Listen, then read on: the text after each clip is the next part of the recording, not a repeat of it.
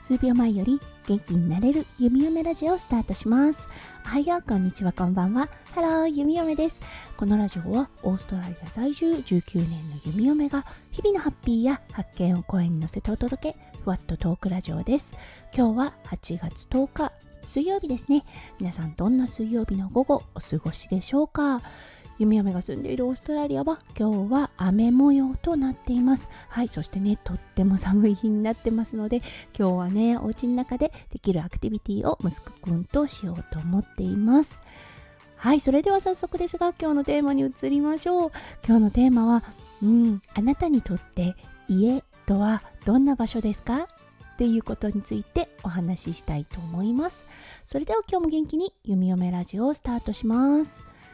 昨日の配信を聞いてくださった方はご存知と思いますが昨日弓嫁息子くんと初めてね2人っきりで電車に乗ってシドニーの街に息子くんのねパスポートを申請に行ってきました。はい。結構ね不安はあったんですが電車の中そしてね領事館うん。お昼を食べた時もカフェに行った時もとってもいい子にしていることができました。弓嫁としてはとってもありがたかったです。うん、このね、うんと朝の9時に出発して帰ってきたのは5時だったので、はい、この中でね、抱っこーとせがまれたのは3回ほどで、あの、ちょっとね、ぐずったのも3回ほどでした。その他はね、ちゃんと自分の足で歩いて、はい、あの、この長い長い旅をね、乗り越えたんですよね。うん、なので、ああ、すごいね、やっぱり体力もあるし、と思ったんですよね。うん、帰りのね、電車の中で寝てくれるかな なんていう淡い期待を抱いていたのですが、全く寝る気配もなく、もう終始ね、元気いっぱいでした。そしてねダウンしてしまったのはどちらかというと弓嫁の方でした。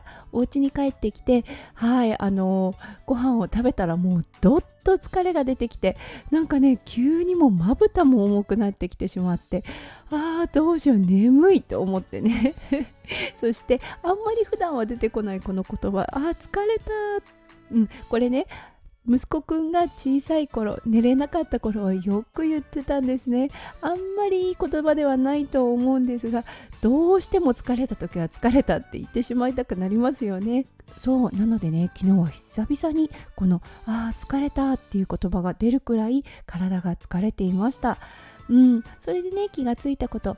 あそっか私にとってこの家はもう本当にオフモードになれる場所なんだなって思ったんです。気を使わなくていい気を張らなくていい場所であって。そうあのもう100%自分自身に戻れる場所なんだなって思ったんです。はい。